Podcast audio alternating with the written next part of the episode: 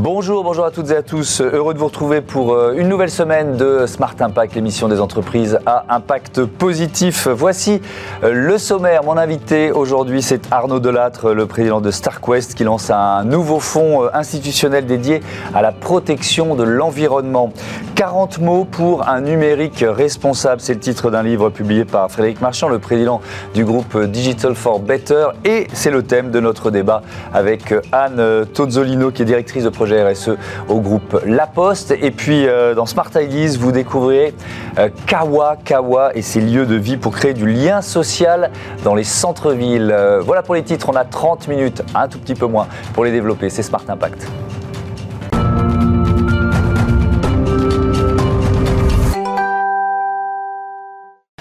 Bonjour Arnaud Delattre, bienvenue. Vous êtes euh, donc le président de StarQuest Capital, vous l'avez créé en 2008 avec euh, Emmanuel Godet. Combien d'entreprises vous avez soutenues, financées depuis? Ça représente quoi? À peu près 120. 120 Oui, dans la, plutôt deep tech, plutôt dans la technologie euh, profonde, très centré sur le, la thèse de la protection de la planète et du futur Mhm. contre un certain nombre de nuisances, euh, nuisances environnementales, climatiques, mais aussi nuisances numériques. Ouais.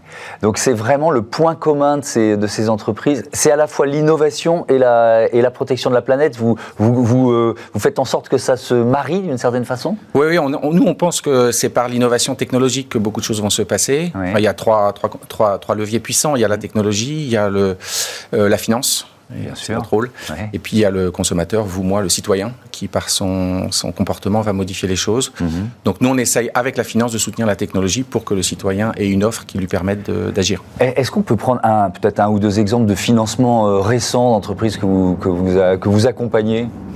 Alors probablement le plus emblématique, c'est euh, c'est Waga Energy, Ouais. hein, qui est une, euh, une technologie issue d'Air Liquide qu'on soutient en 2015.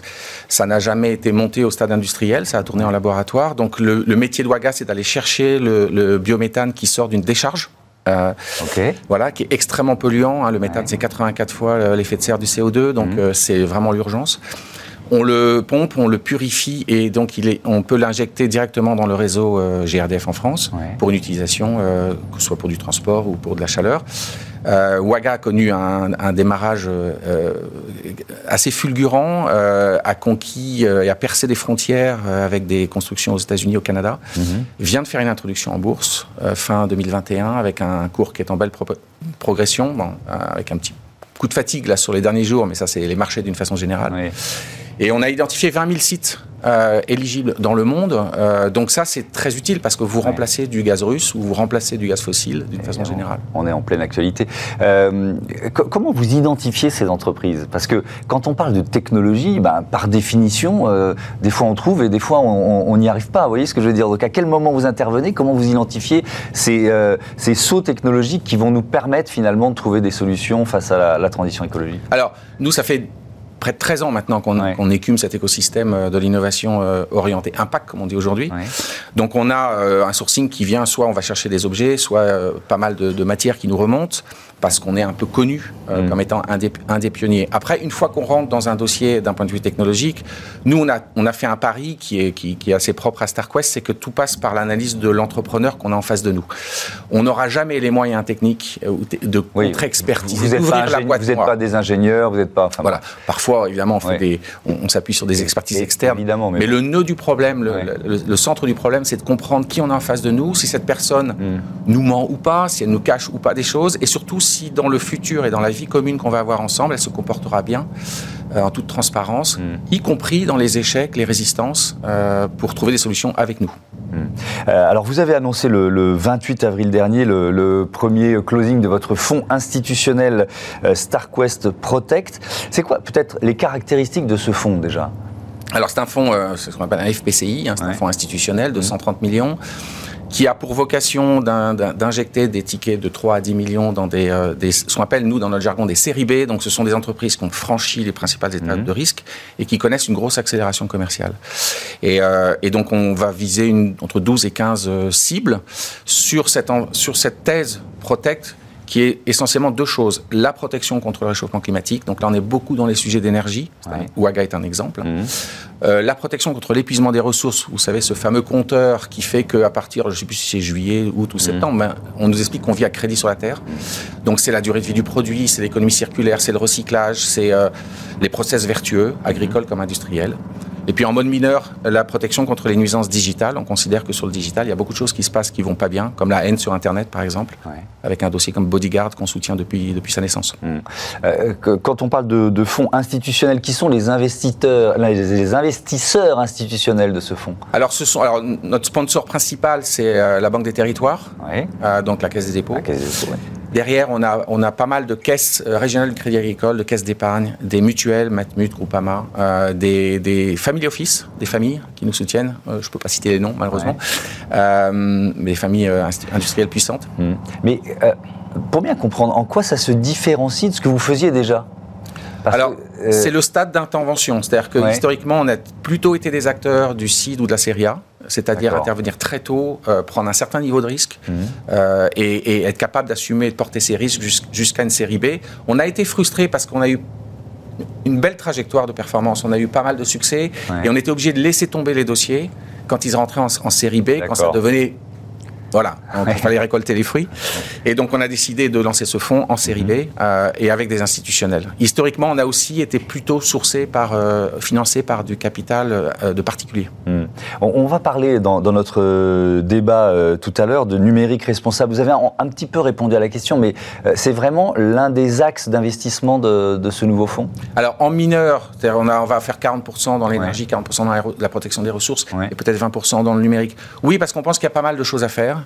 Euh, évidemment, tout le monde dit la transition numérique des entreprises, le numérique, c'est le digital. On a 26 licornes et il y en a 25 qui sont digitales. Ouais. Et donc, c'est très bien, ça marche bien, mais il y a des externalités, il y a des choses qui se passent pas bien. Bien sûr. Évidemment, les attaques contre les actifs, évidemment, euh, le piratage des marques et des, et des, et des, et des produits, évidemment, euh, la haine sur Internet. Historiquement, on a connu pas mal de succès aussi dans ce segment-là. On a envie de continuer. Le marché est moins profond et peut-être aussi un petit peu moins, je ne sais pas si on peut dire urgent, mais enfin que, que le reste. Donc, euh, on, on ne va y dédier que 20% de nos, nos ressources. Mais il nous paraît, ça nous paraît être un combat important. Hmm. Euh, Vous parliez des, des licornes, le fait de, de, effectivement euh, créer ce, ce- ce nouveau fonds euh, pour investir à ce- cet autre stade de la, de la croissance des entreprises. L'objectif, c'est de créer des licornes de la transition euh, écologique, euh, énergétique, sociétale? Alors notre, notre croisade actuelle, c'est effectivement, parce que c'est assez emblématique, c'est de faire de Waga la première licorne industrielle verte. D'accord. Euh, sur les 26 licornes recensées en France, il y a une licorne réellement industrielle, c'est Exotech. Euh, il y a des, des, des, des, des- des, des sujets, enfin des, sociétés qui s'occupent de recyclage, comme par exemple Back Market, etc. Mais il n'y a pas vraiment de technologie, de modèle industriel à l'intérieur, c'est Ouais. des places de marché. Mhm. Nous, on veut, avec Waga, créer la première licorne industrielle verte et derrière, évidemment, en créer d'autres.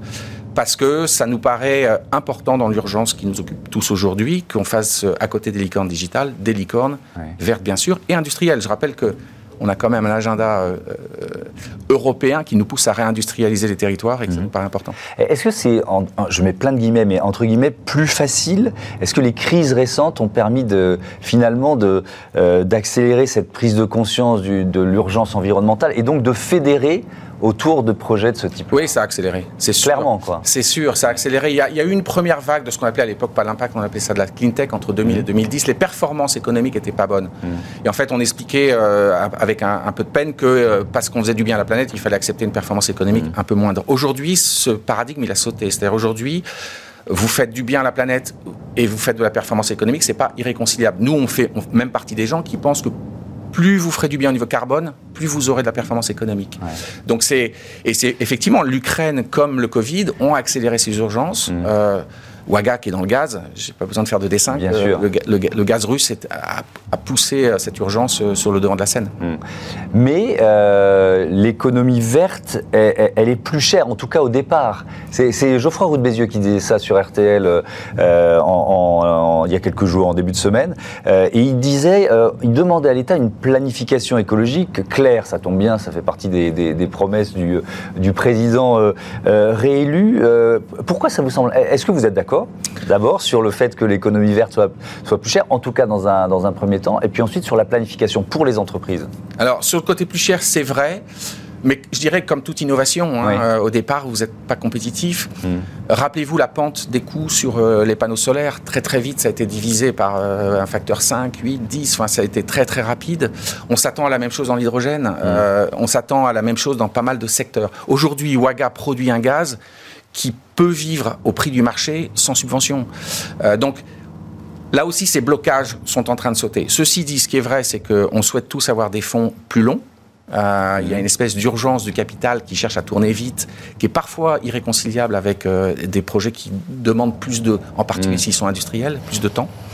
Sur le côté euh, trajectoire gouvernementale, Oui. encadrement, on est en France très encadré, déjà très structuré. La BPI a joué un rôle très positif et très majeur dans, dans tout ce qui s'est passé. Euh, derrière la BPI, c'est l'État. Euh, et donc, euh, je pense que enfin, ça c'est mon opinion personnelle, on n'a pas besoin de plus de mécanismes, euh, on a besoin de libérer les forces, on a besoin de libérer les énergies. Si j'avais une demande, ça serait de faire sauter des verrous bureaucratiques. Merci beaucoup, merci Arnaud Delattre. Si vous trouvez un, euh, un- un- un ingénieur, quelqu'un qui innove et qui peut nous débarrasser du bruit des travaux de l'immeuble d'à côté, on, on achète tout de suite. hein, vraiment, penserai. toute la rédaction, toute, toute l'équipe de, de Bismart achète. Merci beaucoup. Merci Thomas. À bientôt. C'est l'heure de notre débat. Je voulais annoncer, on parle de numérique responsable.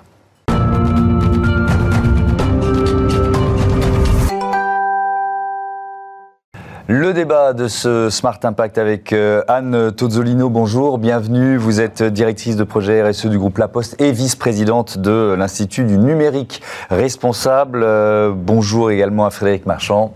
Bonjour. Bienvenue, vous êtes le président du groupe Digital euh, for Better et vous publiez la, la deuxième édition de, de ce guide, votre guide 40 mots pour un euh, numérique euh, responsable, dont la préface est signée par... Ah, Postface, ah pardon, il faut être précis, est signée par euh, Anne Tozzolino. À qui s'adresse ce guide? Le guide s'adresse en fait à, à toutes les personnes. J'ai voulu vulgariser en fait euh, cette notion de, de numérique responsable, Ouais. que tout le monde comprenne en fait euh, bah, l'empreinte qu'était le numérique, comment on pouvait faire différemment, faire mieux. Euh, et donc, bah, c'est pas uniquement des gens qui sont dans le numérique, mais vraiment l'ensemble des parties prenantes. Donc, euh, finalement, toute personne utilise le numérique au quotidien et toute Mhm. personne dans l'entreprise peut être demandeuse d'un service numérique. Pourquoi une, une deuxième édition? C'est peut-être un peu absurde ma question, mais il y a, il y a Non, tellement d'innovation dans le secteur que euh, il faut, euh, voilà, il y, avait besoin de rééditer et de, et de renouveler ce, ce guide? Alors ça bouge vite et tant Ouais. mieux. Ça bouge vite d'un point de vue réglementaire. Il y a quand même Aussi, la loi ouais, RIN récemment. Mhm. Il y a les Green Deal qui viennent de passer au niveau européen également. Donc il y a le réglementaire qui bouge, mais également les entreprises qui commencent à avancer sur le sujet. Euh, il y a eu des choses qui ont évolué également avec euh, la sortie d'un référentiel général d'éco-conception de services numériques, le RGESN. Mhm. Euh, et puis il y a euh, cette prise de conscience grâce à notamment bah, l'observatoire qui est mené par l'ADEME et l'ARCEP sur le numérique responsable. Donc ça bouge beaucoup, ça a beaucoup bougé, Mhm. tant mieux j'ai envie de dire. Donc euh, ça nécessitait une- en effet une, Mhm. une bonne mise à jour. Alors, euh, Anne Tozzolino, vous êtes, je le rappelle, vice-présidente de cet institut du numérique responsable. Si on définit un peu, c'est quoi le numérique responsable? Ah, alors c'est une notion très globale, euh, je dirais presque systémique du numérique, Ouais. c'est-à-dire qu'on va aller travailler effectivement dans le, dans le numérique responsable, les impacts euh, socio-sociétaux, en sus de ce qu'on faisait dans le Green IT, parce qu'on parlait Green IT en fait avant, Ouais, c'est-à-dire ouais. la notion environnementale. Et on va aller aussi travailler l'idée que le numérique peut aussi aider à la transition écologique. Il y a aussi euh, les phénomènes de l'éthique, et notamment de l'éthique de l'IA, par Mhm. exemple, ou de la cybersécurité. Voilà. En fait, ça regroupe tout un tas de sujets, Mhm. dont la plupart, effectivement, sont un peu réglementés, RGPD, par exemple, euh, Data Act, euh, Mhm. etc. Mais aussi tout un tas de, un- des pans qui ne sont pas encore réglementés, et Frédéric l'a dit, qui sont vraiment en voie de développement. Euh, et, qui, et pour lequel on prépare un petit peu les organisations. Ouais. Euh, Vous parlez de fracture numérique aussi, ça. Oui, d'inclusion, quand vous dites, quand vous dites Exactement. sociétal, c'est ça, quoi. Euh, Exactement. ouais. On parle d'inclusion en termes généraux, mais Ouais. sur le numérique, on va parler plutôt d'accessibilité numérique notamment. Mmh, ouais. C'est-à-dire rendre le numérique accessible à tous. Et, et, euh, je, je voyais en préparant l'émission cette idée d'un numérique pour un monde meilleur. C'est, ça semble un peu utopique, euh, Frédéric Marchand. Et, et- et- et en, en- en lisant ça et en prononçant cette phrase, je me dis tout le monde pousse pas forcément dans cette direction. Non, non, tout le monde pousse pas dans cette direction, mais Je vais pas euh, citer euh, certains, certains des pionniers, et des géants, mais euh, voilà, on peut se poser la Pas question. très quand même. éthique, en effet, Ouais. leur approche, pas très respectueux de la planète, et puis euh, ça, ça exclut pas mal. C'est vrai que, enfin, moi, je ne suis pas pour le freiner le numérique. Au contraire, il apporte énormément de choses. Je trouve que quand on fait la balance, c'est plutôt des externalités positives qui sont supérieures aux externalités négatives. Pour autant, euh, il ne s'agit pas d'en faire moins. Euh, en tout cas, c'est de le faire mieux. En tout cas, c'est euh, et il y a vraiment beaucoup à faire. Aujourd'hui, en fait, je fais souvent un parallèle, mais on n'imagine pas un constructeur automobile sortir un véhicule qui fasse abstraction de sa consommation d'essence. C'est mm. exactement ce qu'on fait en numérique. Mm. Tous les acteurs numériques mm. font ça. On ne, fait absolument aucune éco-conception. On se moque de l'empreinte. Mais, mais, ça, ça s'explique par la relative jeunesse euh, du, secteur? Par la jeunesse du secteur. Relative, hein, je dis. Sur le, sur, le sujet. Et puis, euh, c'est un secteur qui accélère très vite. On, forme très vite, trop vite. On c'est pas du tout dans le euh, aujourd'hui, dans les programmes des différentes écoles, ce n'est mm. absolument pas. Euh, donc il y, a, un vrai sujet en fait de formation à l'éco-conception, euh, au-delà de la sensibilisation même à, cette empreinte, voilà. Et puis il y a aussi l'empreinte sociale, il n'y a pas que l'empreinte environnementale. Hein. Mm. c'est un vrai sujet, ça aussi. Mm. Anne si on, si on, fait un petit focus sur le groupe La Poste, parce que c'est intéressant de, prendre des cas concrets. de, ça veut dire quoi un numérique vert et depuis quand la Poste s'y engage d'une certaine façon? Alors la Poste sur le numérique euh, vert, euh, ça date euh, de 2011. Oui, donc c'est relativement pionnier par rapport à d'autres entreprises. C'est une vieille histoire, effectivement. La, Poste, en 2009, elle a décidé effectivement, étant un grand logisticien, un gros propriétaire foncier, finalement, de, de mesurer l'impact de ses activités Global. Global. Mhm. Euh, et euh, on, s'est rendu compte, alors bien sûr il y avait des priorités, hein, mais on s'est rendu compte que finalement dans, dans cette évaluation-là, le, le, système d'information avait euh, sa part. Donc on a commencé effectivement à travailler, alors à l'époque uniquement sur la partie environnementale, mhm. pour mesurer, commencer à mesurer l'impact de l'informatique, effectivement, et notamment du parc informatique, tous les équipements du groupe La Poste.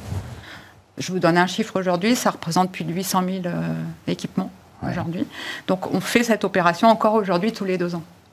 Et alors, ce qui est intéressant, c'est que comme vous avez cette antériorité, mm. c'est de voir l'évolution. Est-ce que vous avez pu euh, gagner, enfin, ah on va dire réduire en termes d'impact? Alors, euh, aujourd'hui, l'empreinte du numérique dans l'empreinte du groupe La Poste, c'est quasiment rien. C'est pas là où se situe l'enjeu, en fait, même mmh. si moi, euh, individuellement, euh, en dehors de ma qualité de postière, euh, effectivement, je, je, je, continue effectivement à m'engager sur ce sujet-là. tant au sein de l'organisation qu'au sein de l'INR, mmh. mais c'est quasiment rien. Alors, on essaye d'élargir un petit peu aussi justement nos champs de mesure. On va aller mmh. chercher aussi la mesure dans, chez nos fournisseurs. Évidemment, il faut, élargir. Euh, Frédéric Marchand, euh, vous, l'avez évoqué, mais euh, sur le fait que finalement tout le monde ne pousse pas dans la même direction et qu'il y a peut-être un manque de formation ou une solution de facilité qui consiste à bon, bah, voilà, ne, pas se poser la question de la pollution liée au numérique. Mais il y a eu avec la crise sanitaire une accélération de la, digitalisation, de la numérisation de, de, notre économie, ce qui est plutôt une bonne nouvelle. Sauf que, si je vous entends bien, elle, elle s'est absolument pas fait ou quasiment pas fait en tenant compte de ces enjeux euh, de, responsabilité et d'impact Il y a toujours des policiers dans une crise, vous avez raison, et je pense que ça a mis en évidence des problématiques et un accélérateur des prises de conscience. Ça, c'est chouette. Euh, pour le reste, euh, en fait, je pense qu'on est à un stade où il y a une prise de conscience, mais on n'est pas en stade dans l'action, en fait. Et c'est que, et là, moi, ce que j'aimerais, c'est que l'ensemble des organisations, justement, passent à l'action. En fait, c'est pas juste, ok, j'ai pris conscience que maintenant, il faut agir. et c'est un peu, Finalement, toutes les entreprises, normalement, ont une obligation de, publier sur euh, notamment de l'extra-financier qui prend de plus en plus d'importance dans l'ensemble mmh. des organisations. Il y a des obligations, notamment tout ce qui est ESG, environnemental, social et gouvernance, sur lesquelles mmh. on va évaluer les entreprises, qu'elles passent à des choses concrètes. Mmh. Le numérique est quelque chose de très concret c'est finalement le premier point d'interaction avec l'ensemble de leurs parties prenantes, mhm. que ce soit euh, leurs collaborateurs, euh, ses clients, ses sous-traitants. Et donc finalement, si je ne suis pas euh, exemplaire sur le numérique, qui a quand même des externalités négatives assez nombreuses sur, mes, sur mon extra financier, ben, ça pose souci. Mhm. Et aujourd'hui, il y a, y a un vrai, une vraie nécessité de passage à l'action. Mais, mais, le premier impact, on est bien d'accord, c'est d'abord les objets. Oui. C'est euh, voilà, nos smartphones, nos, ordinateurs, nos tablettes. Donc, pour réduire cet impact, il faut faire quoi? Il faut promouvoir la seconde, enfin, le, reconditionnement à la seconde main. C'est peut-être le, levier le plus important à actionner aujourd'hui auprès des entreprises, auprès mm. des collectivités. La loi a changé, on le sait, mais euh, c'est ça le plus important pour vous? La majeure partie de l'impact, c'est en effet lors de la fabrication des équipements. Ça. Donc, il faut allonger la durée de vie des équipements. Mm. Ça nécessite plusieurs choses. Un, c'est de penser à, à acheter du recyclé quand on le peut, du reconditionné, Mm. et puis à donner des secondes vies, etc. Donc il faut d'ailleurs accélérer sur la filière. Aujourd'hui, le, le gros problème, c'est pas tellement les places de marché pour acheter du reconditionné, c'est que la Mm. filière de reconditionné, c'est beaucoup de petits acteurs. Donc ça, il faut accélérer cette filière-là. Donc ça, il y a des choses qui ont été lancées. Mais la deuxième chose, c'est que si vous avez un, un div- un- un équipement qui est ancien, mais si les services numériques sont de plus en plus lourds, en fait, le problème, c'est que ça ne marchera pas. Et donc aujourd'hui, si l'ensemble des organisations ne fait pas d'éco-conception, eh ben ça ne marche pas. Mm. Moi, je prends un exemple. Dans notre organisation, nous n'avons que du matériel recyclé. Moi, le premier, j'ai un, j'ai un PC de 2013. Ouais. Ah ben, avec certaines applications numériques, j'y arrive plus. Parce que je ne peux pas faire de montée de version euh, parce que mon PC n'est pas assez puissant. Et comme on n'arrête pas d'alourdir en fait, les applications, voilà. Ouais. Donc en fait, c'est- c'est c'est un levier qui est obligatoire pour allonger la durée de vie des équipements. Il est cœur. Si on ne traite pas le sujet de l'éco-conception de services numériques, on n'y arrivera pas. Sur la question de la, la formation, euh, à, la, à la fois une question générale et peut-être en- ensuite au sein du, euh, du, du groupe La Poste, ça veut dire que il- vous avez dû former, il faut former les collaborateurs au numérique responsable. C'est Ah une idée que les, les chefs d'entreprise n'ont pas, ont, ont pas forcément Oui, parce que je, je pense déjà que euh, d'une manière générale, il y a de l'appétence. Vous voyez bien que le sujet, quand même, est en ébullition depuis, euh, moi, je dirais, deux, trois ans, hein, Frédéric, à peu près. Je pense que tu vois ça aussi comme ça. Euh, donc, il y a des demandes. Il y a des demandes de nos collaborateurs. Et puis, je pense aussi qu'il y a des demandes de nos clients client. Donc ça veut dire il faut aussi que finalement euh, on puisse euh, faire le lien entre, euh, entre ce que doit être l'entreprise et ce que veulent nos clients. Euh, et donc ben, le numérique responsable, c'est quand même un, un outil aujourd'hui différenciant Mhm. déjà. Et donc les formations, ça, ça passe. Alors c'est vrai qu'elles sont pas encore toutes très techniques, sur, en tout cas sur les besoins techniques que l'on a euh, dans la partie de, informatique. Mais il faut euh, régulièrement sensibiliser, oui, oui, tout le temps. En fait. Et, et toujours sur cette formation, le, le- en fait, il faut apprendre le code vert, c'est ça si, Non, mais Euh, c'est pas que. pas que, ça Ah, suffit non. pas Ah non, parce que en fait, en fait, quand on réfléchit sur la conception responsable, c'est là où justement euh, euh, les choses ont évolué. C'est Mhm. qu'on n'est plus uniquement dans le développement, c'est-à-dire dans ce que font nos, informaticiens pour développer et mettre en place un, un applicatif. C'est bien aussi travailler à la conception responsable, c'est-à-dire de l'expression de besoin du client en pensant jusqu'à sa fin de vie. Mhm. Et là, on est dans une logique où finalement, on va passer toutes les briques les unes après les autres, que ce soit l'architecture, l'accessibilité numérique, l'éthique s'il y a de l'IA, etc., etc. Donc c'est c'est vraiment un concept beaucoup plus global. Mhm. Sur sur la formation des, des, des, des futurs, euh, enfin voilà, des, euh, des, des futurs codeurs, je vais employer ce terme-là. euh, comment comment expliquez-vous que les écoles le, le, le fassent pas, enfin, n'aient pas intégré cette dimension aujourd'hui? Parce que c'est une génération qui est très demandeuse de, Oui. de transition écologique, enfin, qui a, ce, voilà, qui a cet engagement. Ça met du temps, en fait. L'éducation nationale, c'est quand même un, un mammouth. hein. Ça bouge, je suis désolé, mais Ouais, voilà. non, mais il faut dire les choses, ouais. Et, euh, donc, euh, ça met du temps, trop de temps, en fait. C'est euh, c'est un vrai problème. C'est que, et en plus, le pire, c'est que les, les étudiants sont demandeurs. Oui. C'est ça qui est incroyable. C'est que, et il y a des écoles qui ont commencé à nous contacter, etc., pour réfléchir à un programme. Mais Mm. vous voyez bien qu'elles commencent à réfléchir et que ça sera en place, allez, peut-être dans deux ans, officiellement, dans leur programme. Et donc, euh, avant que ces étudiants-là sortent formés, enfin, en gros, euh, c'est d'ici cinq ans, on, aura, on commencera réellement à avoir des gens qui sortent d'école et qui ont été formés à ces sujets-là. Mm. Donc, c'est c'est un problème. Oui, on, on va trop lentement, ça, c'est certain.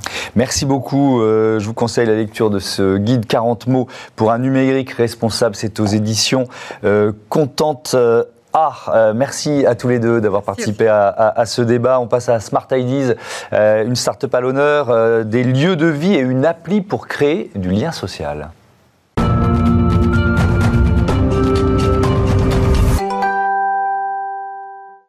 Bonjour Kevin André, bienvenue. Bonjour. Vous êtes le cofondateur de Kawa, créé en 2014 avec Alexis Motte. C'était quoi, pourquoi? C'était quoi votre idée de départ? Je suis parti d'un constat sur une, situation paradoxale. On est dans un monde très connecté. On a tous nos smartphones, on Mhm. les utilise de manière intensive et on a un monde euh, en fait de solitude. 7 millions de personnes en France parlent à personne, hein, c'est-à-dire moins de 3 conversations personnelles par an. C'est quand même massif. Euh, et donc on a cette espèce de, de paradoxe entre un monde ultra connecté et un monde qui se relie mal. Et donc à partir de ce constat-là, on s'est dit comment on peut euh, contribuer à la question du lien social. Mhm. Euh, et donc Kawa concrètement, aujourd'hui on est arrivé à la conclusion que Kawa c'est le café, donc c'est Ouais. le- c'est le lieu par excellence. C'est un lieu déjà, Voilà, ouais, c'est voilà. un lieu. Donc c'est le lieu par excellence de la convivialité dans la, dans, dans- dans la culture française, mais dans pas mal d'autres cultures. Mhm. Euh, do- donc l'idée c'est de créer ou de recréer des cafés, hein, parce qu'il y avait 500 000 cafés dans les années 60 en France, il n'y en a plus que 35 000. Et ça c'était avant le Covid, donc je, je Mhm. serais curieux de connaître les statistiques après. Donc l'idée c'est de recréer des lieux de convivialité, de proximité, dans lesquels les gens peuvent échanger. Ouais. Voilà. Sachant que c'est- pas qu'un café, hein, c'est aussi des bureaux partagés. Ouais. Moi, je préfère le terme français au terme anglais coworking, Mhm. euh, qui rassemble notamment des acteurs de l'économie sociale, et puis de la colocation euh, intergénérationnelle, puisque ce qu'on veut faire aussi euh, dans Kawa, notre, notre rêve, Ouais. c'est faire en sorte que les gens se mélangent dans ces, dans ces lieux et qu'on arrive à avoir des générations différentes, des gens de convictions différentes, Mm. euh, que les gens puissent débattre, notamment dans des contextes politiques, Ouais. même s'ils sont d'avis différents. Ouais, c'est bien. Euh, entre, vous êtes une entreprise de l'économie sociale et solidaire. Pourquoi vous avez fait ce choix? C'est une voie médiane qui vous, euh, qui vous séduisait d'une certaine façon? Non, c'était vraiment euh, quelque chose de très important pour moi de s'ancrer très clairement dans, dans la loi de 2014, hein, euh, euh, qui donne trois critères. Finalité sociale, mais aussi euh, lucrativité limitée. Euh, en tant que dirigeant, avec Alexis, on s'en- on s'en- on s'engage à avoir une lucrativité limitée dans le temps, Ouais. nos actionnaires aussi. Euh, et puis une gouvernance participative, c'est-à-dire que ce ne sont pas que les actionnaires qui participent, euh, il y a aussi euh, d'autres parties prenantes. Moi, je me réjouis qu'on parle beaucoup d'impact, hein, euh, c'est- une excellente chose. Il faut juste s'assurer qu'on est sérieux sur ces questions-là. Euh, notamment sur les questions de lucrativité, sur les questions de gouvernance. Euh, voilà, donc pour moi, c'était très important de m'inscrire dans, dans- dans un cadre qui existe, euh, qui a été défini par la loi de 2014. Ouais. Kawa, c'est aussi une, une appli, une application. On y trouve Ouais. quoi? Euh, no- notre intuition aussi, c'est que le numérique n'est pas un ennemi du tout. Hein. Il, il- il doit juste être au service d'une rencontre euh, présentielle.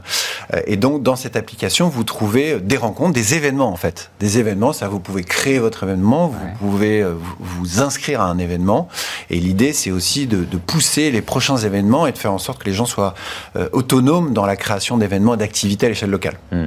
Vous en êtes où de, Il y a combien de, de, de- cafés ou de cités Kawa? Je ne sais pas quel terme euh. Vous employez.